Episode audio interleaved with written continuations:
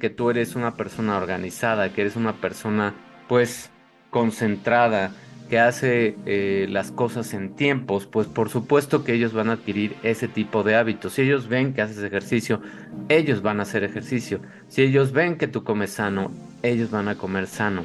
Si ellos ven que te importa mucho cuidar el sueño, ¿qué crees que van a hacer ellos? Van a cuidar el sueño. Y sobre todo si les tratas de explicar por qué también, eso todavía es mucho mejor porque les estás dando una razón por la cual deben hacer esos comportamientos, no porque todo mundo haga ciertos comportamientos yo los tengo que hacer, sino por qué estoy haciendo eso, qué está detrás de estos comportamientos.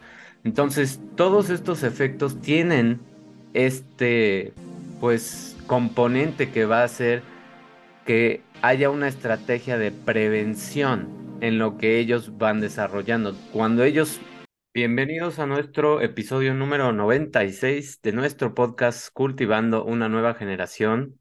En este episodio nos toca hablar de usando la adversidad para crear resiliencia. Eso es lo que vamos a hablar el día de hoy. Eso es lo que vamos a revisar. Y para hablar de este tema, utilice el artículo del autor Boyce y otros autores del 2021, o sea, es información apenas del año pasado. El título de este artículo es Genes, Environment and Time, The Biology of Adversity and Resilience, y es de la, del Journal Pediatrics, el número 147. Entonces, vamos a revisar durante todo este episodio para que se queden hasta el final qué es lo que pasa con eh, el medio ambiente, qué es lo que pasa con desde que estamos en el útero de nuestras mamás, qué pasa con lo que consumimos también, obviamente, de alimentos, qué pasa con la parte de las relaciones que estamos teniendo, todos estos factores, cómo influyen en darnos una mejor salud o en em, activar o abrir ventanas donde pueden ocurrir cambios epigenéticos y estos cambios son los que probablemente activan estos genes que van a ir desarrollando enfermedades crónicas u otros padecimientos que hemos visto y que son muy comunes en la infancia y que después en la adolescencia empiezan a desarrollarse más. Todo esto es lo que vamos a ver y cómo fomentar la regulación, cómo ayudar a que realmente haya más generaciones resilientes y no más generaciones que tengan esa predisposición a generar enfermedades o a desarrollar enfermedades y también mentalmente qué está pasando con eh, pues con el cerebro de muchos de los niños, qué estamos haciendo bien, qué estamos haciendo mal en estas nueva época y qué información es la que tenemos que tener mucho más cuidado, sobre todo del ambiente que estamos dándoles a nuestros hijos. Todo eso vamos a ir revisando. Obviamente va a haber también una parte de presentación, así que ahí vas a poder ver también los detalles de cómo influye eh, gráficamente para que entiendas mucho más toda esta información. Entonces, bueno, sin más preámbulos, pues vámonos a toda esta información que está ocurriendo dentro de nosotros y vamos a empezar con algo muy importante que es el contexto en el desarrollo, desde la concepción, porque desde ahí hay un efecto y los resultados diferenciales que pueden tener en la salud. Todo esto que pasa en los niños, todos los efectos biológicos, ya se sabe desde hace, pues, fácil, más o menos 20, 30 años, que hay una interacción entre el medio ambiente que tienen los bebés en útero y todo ese primer trimestre, segundo y el último trimestre sobre todo de la gestación, todos esos efectos es una ventana de flexibilidad que lo que hace es que sea más susceptible los niños, el feto en, ese, en esa etapa a cambios epigenéticos. ¿Qué es esto? Ya lo hemos mencionado varias veces, pero ahí va de nuevo. Es un apagado y prendido de genes. Es permitir una lectura buena o una lectura eh, pobre. en los niños y en los genes que codifican para proteínas, sobre todo de su regulación metabólica y de su sistema inmunológico. ¿Escuchaste bien? Su sistema inmunológico y todo lo que el metabolismo va a poder hacer está muy influenciado por todo lo que hacen en esa etapa de la em, gestación las mamás. O sea que es súper importante que consuman alimentos pues reales, alimentos más naturales en vez de comida procesada. Por supuesto, es muy importante que hagan ejercicio, cierto tipo de ejercicio. Específicamente qué ejercicio vas a poder hacer, pues eso sí lo tienes que ver con tu ginecólogo para ver cómo va tu embarazo. Pero hay que hacer ejercicio en esa etapa. Obviamente, si lo hiciste mucho antes y estás en un peso, pues normal, por así decirlo, cuando empiezas la gestación, eso es lo ideal. Si no, todavía puedes hacer cambios y todavía puedes revertir lo que hayas hecho antes. Y por eso es súper importante que sí se cuiden en el embarazo y que vayan controlando el peso y vayan controlando lo que consumen y por supuesto tengan estas ventanas de ejercicio y el sueño es muy, muy importante para los bebés en esta etapa. Entonces, la investigación que se ha hecho sobre esta salud infantil ha, ha visto que hay muchos factores genéticos y ambientales de forma independiente y que hay consideraciones que hay que tener. Todos estos factores pueden aumentar el riesgo de deterioro en los genes y dan un marco que puede abrir para que los genes interactúen más con el medio ambiente a través de este tipo de ventanas epigenéticas, así las vamos a llamar en este episodio, y es las posibilidades para una práctica pediátrica que sea mucho más basada en la ciencia, que tenga en cuenta los efectos interactivos de la genética que los niños tienen y lo que están haciendo en su medio ambiente y cómo sus padres, la familia que los rodea y por supuesto el ambiente escolar está influenciando todo lo que hacen ellos. Entonces, muchos avances recientes de toda esta investigación biomédica han profundizado sobre la comprensión de cómo estos genes tienen susceptibilidad a ayudar a ser más resilientes a los niños y estas eh, condiciones ambientales van a abrir, activar procesos epigenéticos y metabólicos que afectan, obviamente, los resultados de una exposición a la adversidad. Esto lo que nos quiere decir es que hay una compleja interacción entre los genes el, medio ambiente y el tiempo o las etapas de desarrollo. ¿Cuáles son las etapas más importantes para los niños en cuestión de estos periodos epigenéticos donde puede haber más cambios y donde pueden generar ya sea más fortaleza en su metabolismo y en la parte del sistema inmune o generar más em, debilidad, por así llamarlo, o predisposición a ciertas enfermedades. Pues algo que es súper importante es eh, la etapa de gestación, el primer año de edad, hay mucha, mucha este, predisposición al medio ambiente, por lo menos hasta los tres años de edad. Después viene otra etapa en la adolescencia, donde también hay una gran ventana de eh, cambios genéticos y epigenéticos. Y eh, la última ventana donde eres más, donde puede haber más plasticidad, por así decirlo, flexibilidad para que tus genes o se recuperen o se dañen más, es en la etapa de la mm, adultez joven, por ahí de los 21 a los 25. Esos tres periodos son los más importantes en la parte epigenética y eso es lo que se ha visto que el medio ambiente puede influenciar más los cambios que van a tener tus genes y la predisposición que puedes tener hacia ciertas enfermedades crónicas. Entonces, desde todas estas etapas vas programando a tus genes. Eso no quiere decir que en todo en todas las otras etapas de tu desarrollo del tiempo no puedas hacer cambios. Lo único que quiere decir es que eres más susceptible en esos periodos de tiempo. ¿Qué más? Hay diferencias, por supuesto, individuales en la sensibilidad de los niños y las adversidades también que a las que se enfrentan.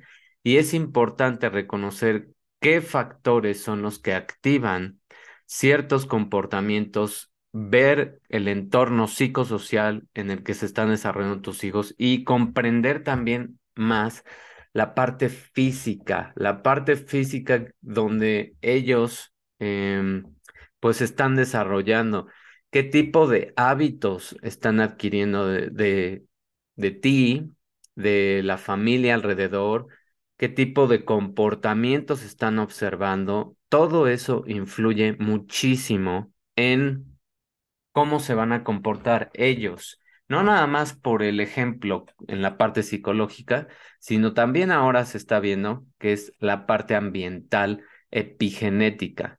Entonces, por eso es importante que tú como padre trates de ser, pues no perfecto, pero lo más em, regulado posible y, y primero empieces por ti a tener comportamientos más congruentes, más conscientes y donde demuestres también qué hacer con ciertos, eh, pues, ciertas emociones, cómo regular las emociones. No quiere decir que no tengas emociones, no quiere decir que no muestres que estás triste, que estás enojado, que estás en, en, el, en el estado en el que te encuentres.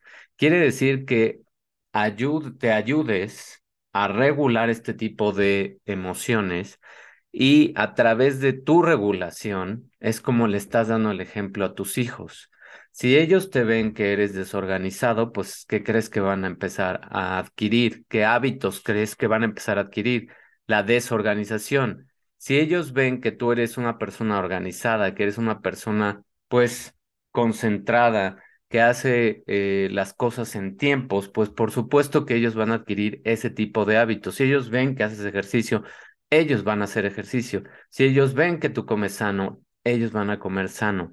Si ellos ven que te importa mucho cuidar el sueño, ¿qué crees que van a hacer ellos? Van a cuidar el sueño. Y sobre todo si les tratas de explicar por qué también, eso todavía es mucho mejor porque les estás dando una razón por la cual deben hacer esos comportamientos, no porque todo mundo haga ciertos comportamientos, yo los tengo que hacer, sino por qué estoy haciendo eso, qué está detrás de estos comportamientos.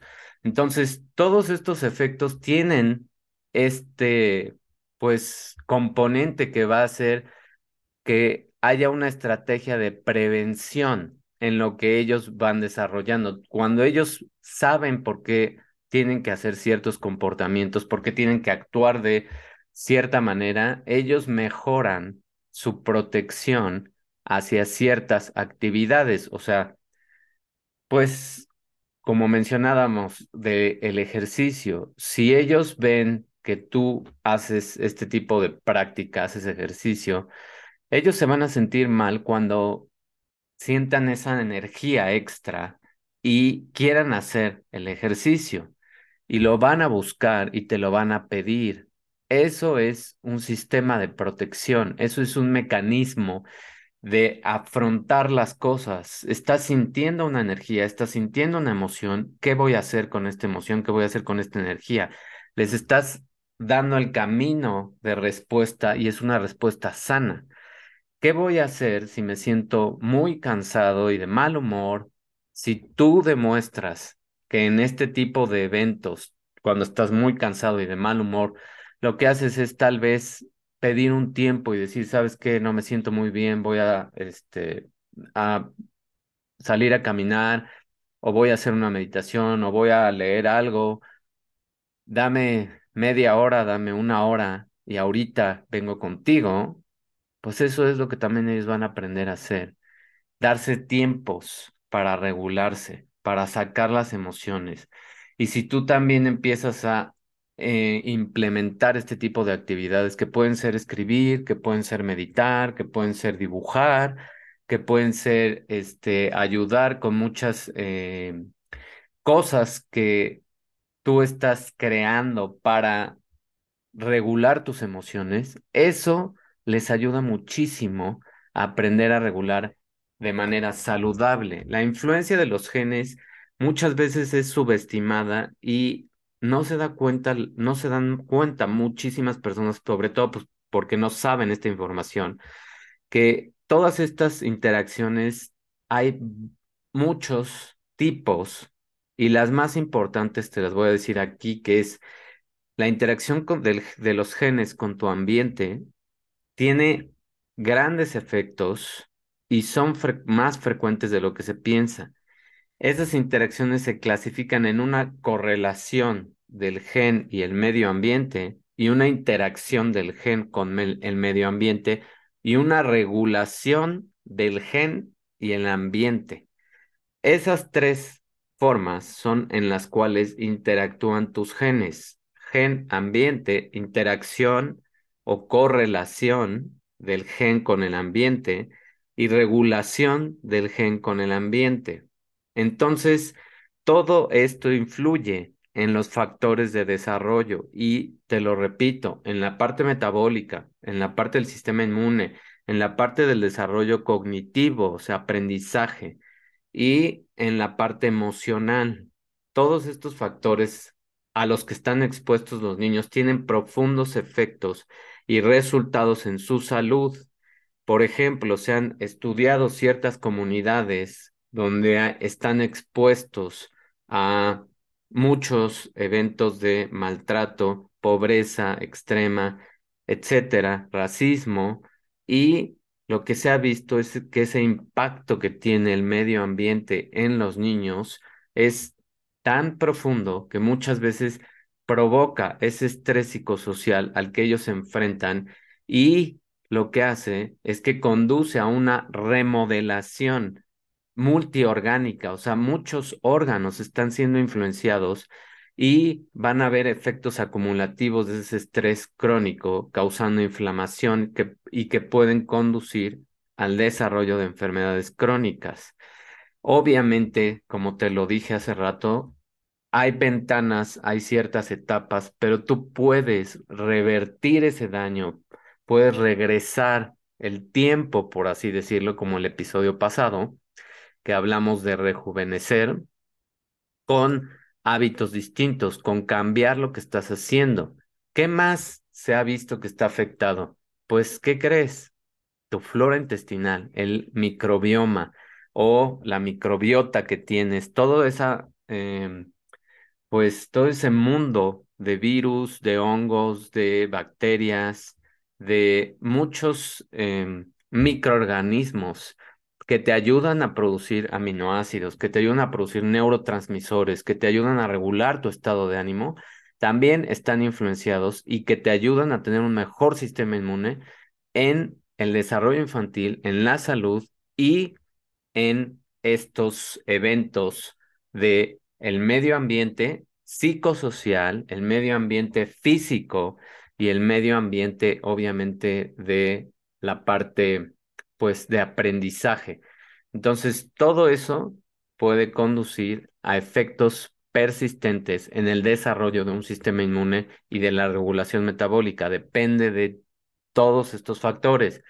¿Qué ayuda a que esto se regule? Pues las relaciones que tienen los niños con otras personas. Otras personas significa obviamente sus padres, su madre, su padre, sobre todo la mamá es súper importante y se ha visto que ellas tienen un efecto protector que crea una amortiguación en los efectos adversos que se han identificado como factores protectores para que estos genes no sufran estos eventos epigenéticos o estas marcas que los van a predisponer a desarrollar enfermedades. Y hay muchas conexiones entre esta flora intestinal o microbiota y el sistema inmunológico y la salud infantil. Por eso ahora vemos enfermedades que antes pues no eran comunes en eh, personas jóvenes como la diabetes, como la hipertensión, como alergias, como muchas de estas eh, enfermedades que ahora se ven en etapas más tempranas, pues porque los, el medio ambiente que hemos creado también ha sido extremadamente débil, por así decirlo.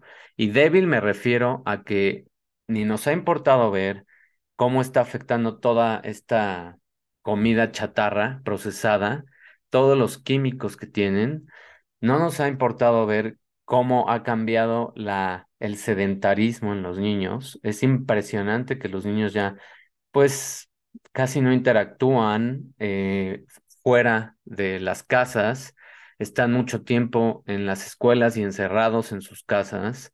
Ya no tienen estos espacios como antes seguros o donde haya más, pues donde haya más interacción con el sol, con la luz del sol es súper importante que ellos absorban también bastante de esta luz del sol. A ciertas horas es lo mejor, obviamente, pero en la tarde, por ejemplo, es mucho mejor que estén haciendo eso a que estén haciendo múltiples tareas que ya no debería de aplicar ese tipo de aprendizaje, de dejar tareas extensas para que los niños sigan todavía, pues haciendo cosas escolares cuando pueden estar jugando, cuando pueden estar activándose. Y eso también afecta en su desarrollo cognitivo y en el desarrollo emocional que están teniendo. Entonces, todo eso no nos ha importado y, mucha, muy, muy poca gente se da la tarea de, de leer, de investigar y de escuchar este tipo de información que realmente lo que va a hacer es que te va a abrir los ojos a ver qué es lo que está pasando y a ver que muchas de las enfermedades que a veces los pediatras diagnostican, pues, y las tratan con una pastilla, no necesariamente tienen que tratarse así. Y no estoy diciendo que estén mal los medicamentos, estoy diciendo que es muy fácil dar pastillas para solucionar todo y hay muchas cosas que no tienen que ver con, eh, con una solución rápida, tienen que ver con el medio ambiente en el cual están viviendo los niños. Entonces, ¿qué podemos hacer? Te voy a decir ocho puntos que puedes implementar en tu casa y en tu familia para mejorar toda esta parte de gen, correlación, interacción y tu medio ambiente para que los niños, jóvenes y los mismos adultos reviertan los daños. Número uno, fomentar relaciones de apoyo. Tener una red de apoyo social es muy importante. Tener amistades que te nutran, tener amistades que te ayuden, que te escuchen, que sean recíprocas contigo es súper, súper importante para la salud emocional, la salud metabólica y la salud del sistema inmune, para las tres, no nada más. Se pensaba antes que era para la salud emocional o mental, no, es para todas, es por todos estos tipos de salud. Promover habilidades de autorregulación. ¿Qué es eso? Pues enseñarles a identificar primero las emociones, porque ellos todavía no saben identificar bien las emociones. Y número dos, ¿qué hacer? ¿Qué pueden hacer si se sienten ansiosos? ¿Qué pueden hacer si se sienten tristes? ¿Qué pueden hacer si se sienten, este, mm, pues a lo mejor también deprimidos o enojados? ¿Cómo pueden, cuáles son maneras de sacar estas emociones, de regularlas, de hacerlas fluir y de ayudarlos a manejar su estrés a esas etapas? Porque sí, a esas etapas también tienen estrés y adaptarse a la adversidad y crearles independencia, no dependencia. Independencia es hacerlos, ayudarlos a que ellos resuelvan sus cosas, sus emociones, sus problemas.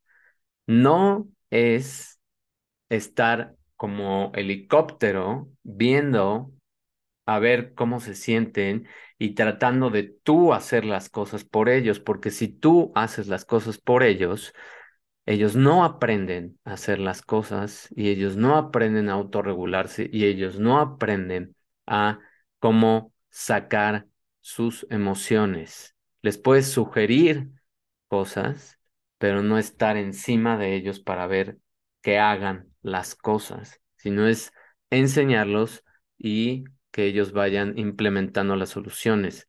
Fomentar una mentalidad de crecimiento. Todo lo que están haciendo ellos, eh, obviamente desde sus etapas pequeñas, es en la parte de crecimiento, en la parte de mental, de aprendizaje, de superación, darles metas pequeñas, darles retos, darles, pues a veces como tipo competencias, donde ellos sientan que están luchando por algo, donde ellos sientan también que se están ganando algo. Eso es muy, muy importante porque les va creando una visión, una visión de que si se ponen metas, lo pueden lograr, de que si se ponen sueños y tienen sueños, pueden lograr las cosas y enseñarlos con cosas pequeñas a que vayan eh, creando estos ciclos de dopamina y de, recompensa. ¿Qué más? Proporcionar oportunidades para experiencias de dominio, o sea, darles eh, tiempo para que tengan actividades donde ellos hagan lo que les guste hacer, porque desafortunadamente con este tipo de educación que se tiene, de dejar estas tareas extensas, de estar con tanto tiempo en las escuelas, etcétera, lo único que hay es que ya no hay tiempo para que ellos descubran sus habilidades, sus talentos. Y entonces pueden pasar años y años y años y ellos tenían un talento y como no lo fueron desarrollando, pues no es que se pierda, pero podrían haber desarrollado muchísimo más y obviamente tener mucha más felicidad en hacer algo que ellos que ellos disfruten encontrar qué les gusta, dibujar, pintar, em, bailar, cantar, lo que sea que les vaya gustando, hacer algún tipo de deporte, eso es descubrir sus talentos, apoyar su sentido de propósito y orientación hacia el futuro, hacerlos pensar también en el futuro, en las consecuencias, en tener visión, aunque sean cosas chiquitas, aunque sean cosas muy pequeñas, darles esa esperanza de, bueno, si vamos a hacer una competencia de aquí a tu cumpleaños, si vas haciendo este tipo de eh, tareas o de encargos o de trabajos, por así decirle, vas a ganarte ciertas cosas en tu cumpleaños. Son sorpresa, van a estar basadas en una, en una lista que tú hagas, etcétera. Todo eso son ideas para fomentar esa visión y ese trabajo y esa inversión y esa remuneración y que aprendan a valorar las cosas. Cultivar un ambiente positivo y seguro, promover hábitos saludables, garantizar obviamente su seguridad, ser consistentes en lo que haces y cumplir lo que dices. Eso es súper importante. Busca apoyo también, ese es el último, el punto siete, eran siete, no ocho.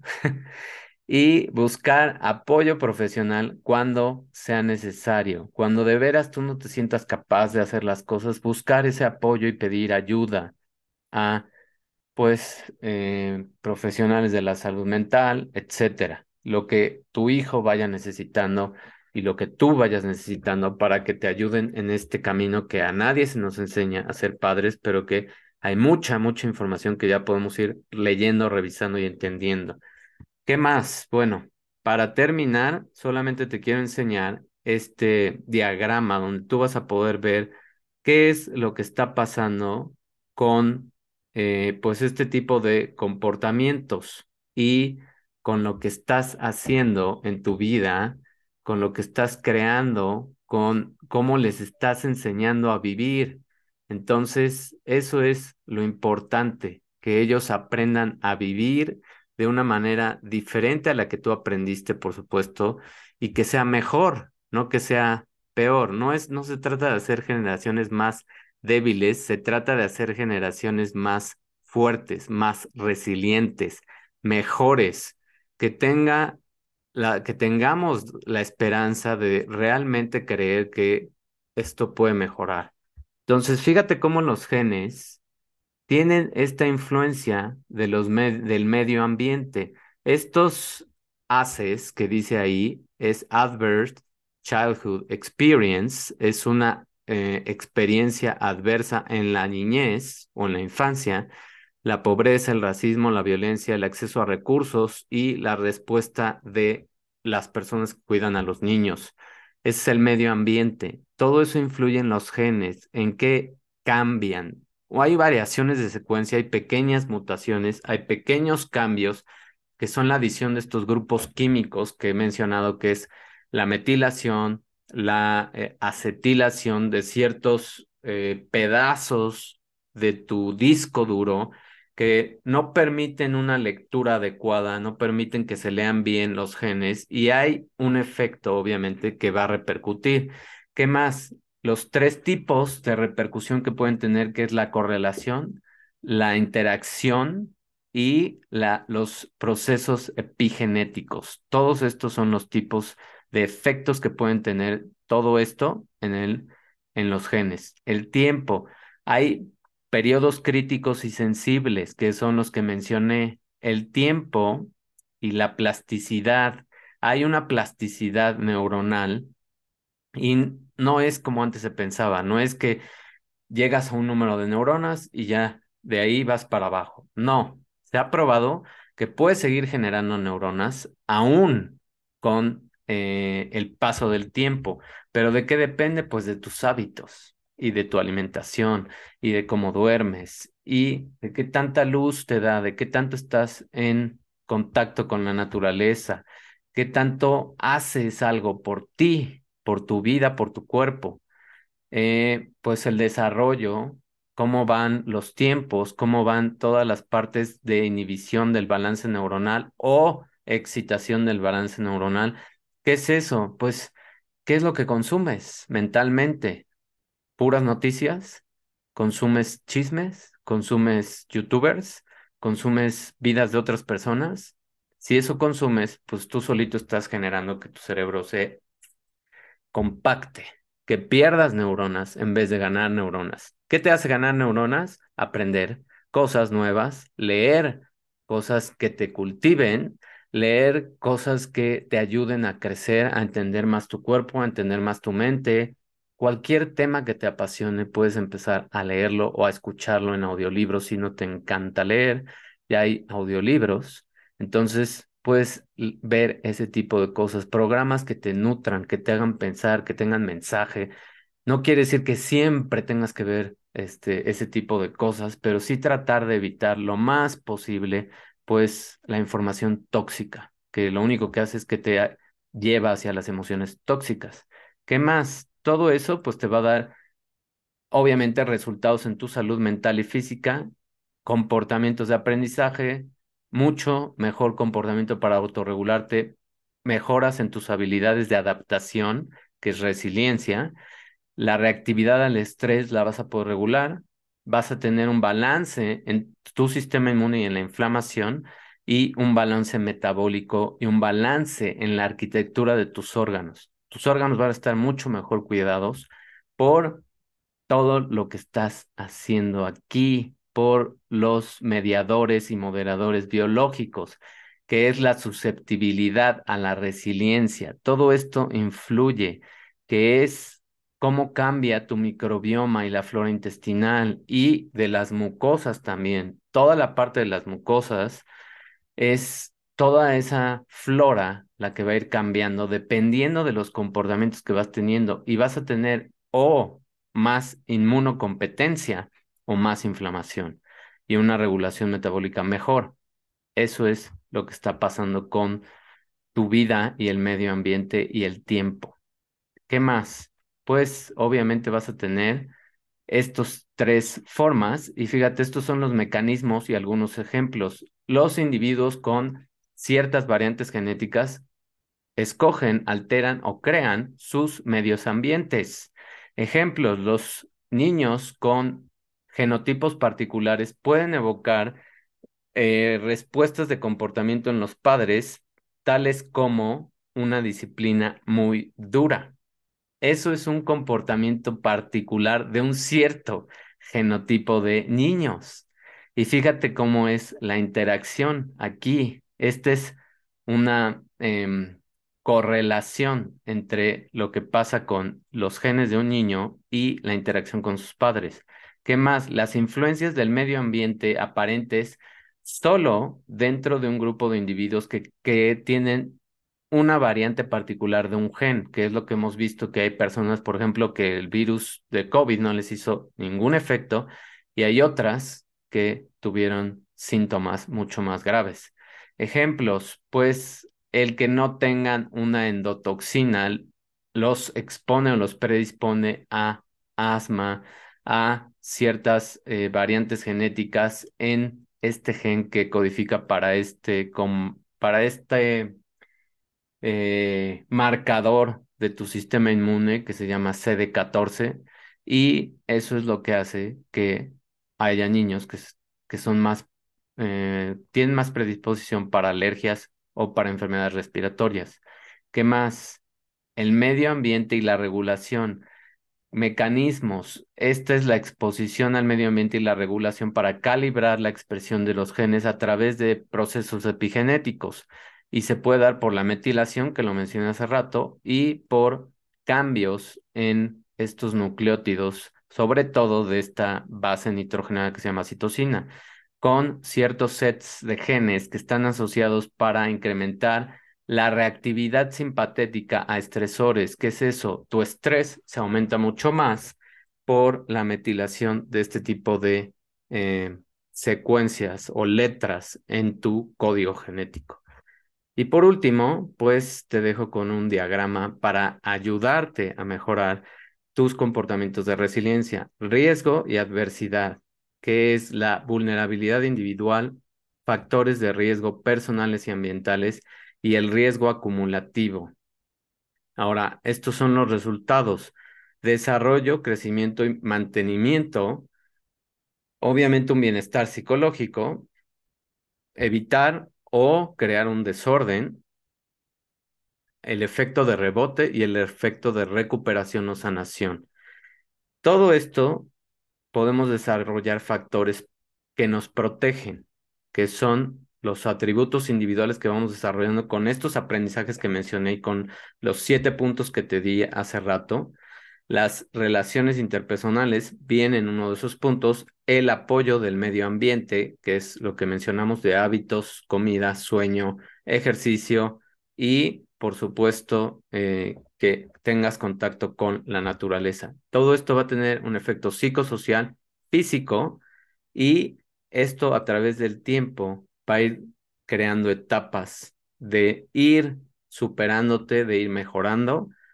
Obviamente es basado en lo que ha pasado con la historia y hay una influencia genética y las influencias no normativas durante el tiempo, que es todo lo que estás haciendo para mejorar en tu vida, todo lo que estás creando, que por eso mencioné lo de las metas, que por eso mencioné lo de la visión, y todo lo que estás haciendo para no dejarte predisponer por mm, todas estas eh, redes, información y em, o desinformación, como quieras llamarle. Todo eso es lo que también te puede hacer que generes y te predispongas hacia ciertas enfermedades. Espero te haya gustado este episodio y te haya hecho pensar, reflexionar que mucho importa tu medio ambiente, mucho importan tus relaciones y mucho importa lo que hagas por tu cuerpo para que tu mente y tu aprendizaje y tu, resiliencia crezcan. Y está en tus manos todos, todos estos comportamientos. Que tengas una, eh, un buen día. Nos vemos en el próximo episodio. Y si te gustó, te invito a que compartas, dejes comentarios o eh, me sugieras algún tema del cual podemos hablar. Nos vemos en el próximo. Bye. Gracias por escuchar este episodio y ser parte de una comunidad diferente, que es para personas conscientes que les interesa cuidar su salud y descubrir su poder interior, ayudando a crear una nueva generación de humanos. Si deseas más herramientas para hacer crecer tu salud interior con ciencia y espiritualidad, visita www.davidortegab.com, donde podrás encontrar programas en línea, agendar cursos presenciales para tu empresa y recibir apoyo personalizado en consultas para tener en balance los cinco pilares de tu salud interior.